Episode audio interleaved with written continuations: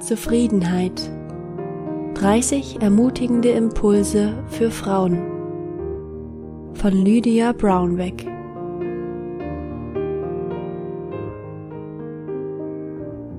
Die heutige Andacht trägt die Überschrift Heute, nicht morgen oder gestern. Und das hergelaufene Volk, das in ihrer Mitte war, gierte voller Begierde, und auch die Söhne Israel weinten wieder und sagten, Wer wird uns Fleisch zu essen geben? Wir denken an die Fische, die wir in Ägypten umsonst aßen, an die Gurken und an die Melonen und an den Lauch und an die Zwiebeln und an den Knoblauch. Und nun ist unsere Kehle vertrocknet, gar nichts ist da, nur auf das Manna sehen unsere Augen. 4. Mose 11, Verse 4 bis 6 Ein unstillbares Verlangen. Wir alle kennen ein solches Gefühl. Die unverheiratete Frau, die von der Ehe träumt, die verheiratete Frau, die sich nach einem Baby sehnt, die arbeitslose Angestellte, die sich eine neue Arbeitsstelle wünscht. Viele Dinge, die wir uns herbeisehnen, sind an sich gut, und deshalb ist auch unser Verlangen als solches nicht verwerflich. Aber wenn wir unsere ganze Aufmerksamkeit nur unseren unerfüllten Wünschen und ungestillten Bedürfnissen widmen, wird es für uns zum Problem. Ein bloßer Wunsch bekommt zwanghafte Züge und wird am Ende zur Begierde, die uns jede Zufriedenheit raubt. Wir beginnen mit Gott zu hadern. Warum um alles in der Welt lässt er ein solch starkes Verlangen in uns entstehen, nur um es am Ende nicht zu stillen?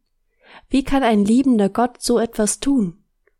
Es gibt viele gute Gründe, warum ein liebender Gott so handelt, und er handelt immer zu unserem Besten.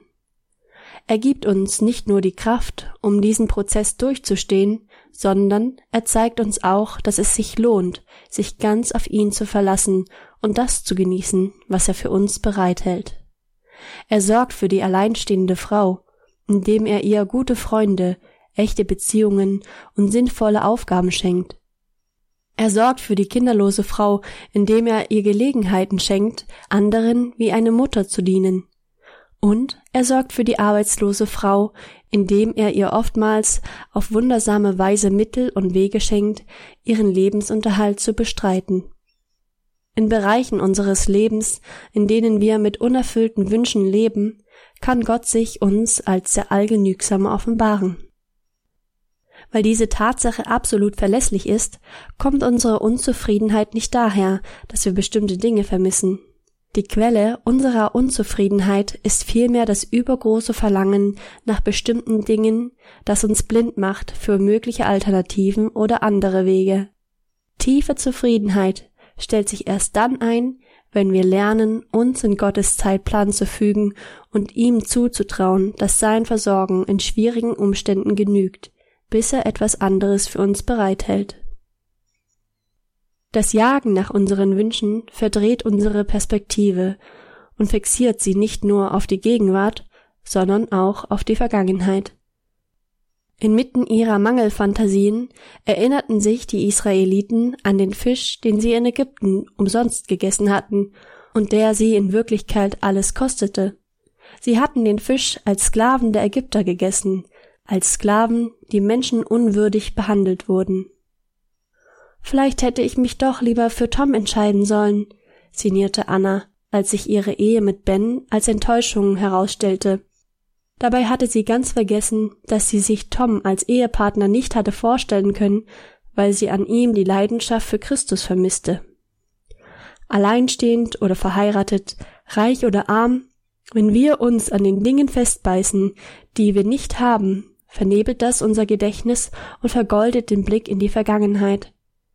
Der übertriebene Fokus auf unsere unerfüllten Wünsche raubt uns die Freude an dem, was Gott uns jetzt und heute schenken möchte. Die Israeliten hatten Manna im Überfluss, eine schmackhafte Mahlzeit direkt vom Himmel. Gleichwohl konnten sie es kein bisschen mehr genießen. Wenn unsere Gedanken nur um das kreisen, was uns der morgige Tag wohl hoffentlich bringen wird, so hemmt das unsere Freude am Genuss des Moments. Das Leben setzt sich aus Momenten der Gegenwart zusammen, nicht aus Eventualitäten der Zukunft. Was hält es heute für uns bereit? Was auch immer das sein mag. Eine gute Freundin, eine Umarmung, ein frisch gebackenes Brötchen, Sonnenschein, ein Anruf von zu Hause, all das kann uns mit Freude erfüllen, weil es Gottes Gabe an uns ist, an der wir uns erfrischen sollen. Zufriedenheit heißt, sich an den kleinen Dingen freuen zu können.